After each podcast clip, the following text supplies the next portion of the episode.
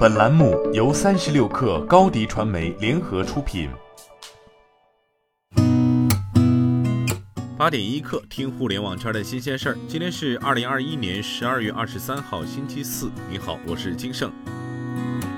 工业和信息化部网络安全管理局通报称，阿里云计算有限公司是工信部网络安全威胁信息共享平台合作单位。近日，阿里云公司发现阿帕奇 Log4j2 组件严重安全漏洞隐患后，未及时向电信主管部门报告，未有效支撑工信部开展网络安全威胁和漏洞管理。经研究，现暂停阿里云公司作为上述合作单位六个月，暂停期满后，根据阿里云公司整改情况，研究恢复及上述合作单位。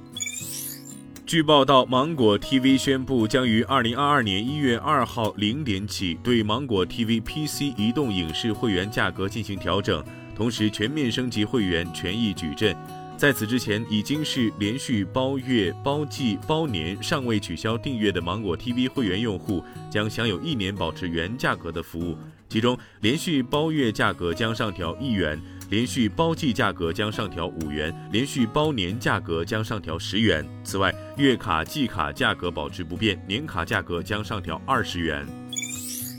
三十六氪获悉，中国人民银行发布公告称，近日网络流传中国印钞造币总公司陈耀明涉嫌严重违法违纪，主动投案，疑似因私印同号钞两万亿。中国人民银行货币金银局有关负责人表示，此为谣言，性质恶劣。人民币印制发行有严格的工作程序和技术标准，中国人民银行一直依法依规开展相关工作。我行对造谣传谣行为严厉谴责，已经向公安机关。报案。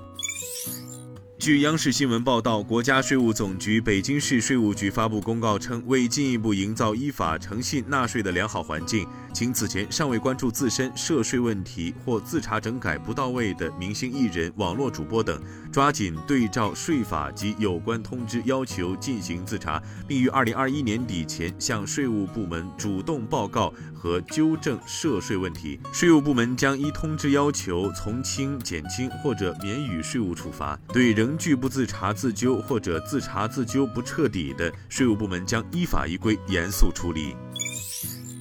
据新浪科技报道，十二月二十一号，乐视、乐融宣布涨薪，并号称薪资对标一线互联网大厂。据了解，在二零二零年疫情来袭时，乐视针对月薪三万以上的员工进行过一轮降薪，但月薪三万以下的员工未出现降薪的情况。但乐视针对全员取消了补贴发放。此次涨薪，乐视主要是将二零二零年被降薪员工的薪资恢复至疫情前的水平，未遭遇降薪的员工不。在此次涨薪之列，且乐视针对全员恢复了各项补贴的发放。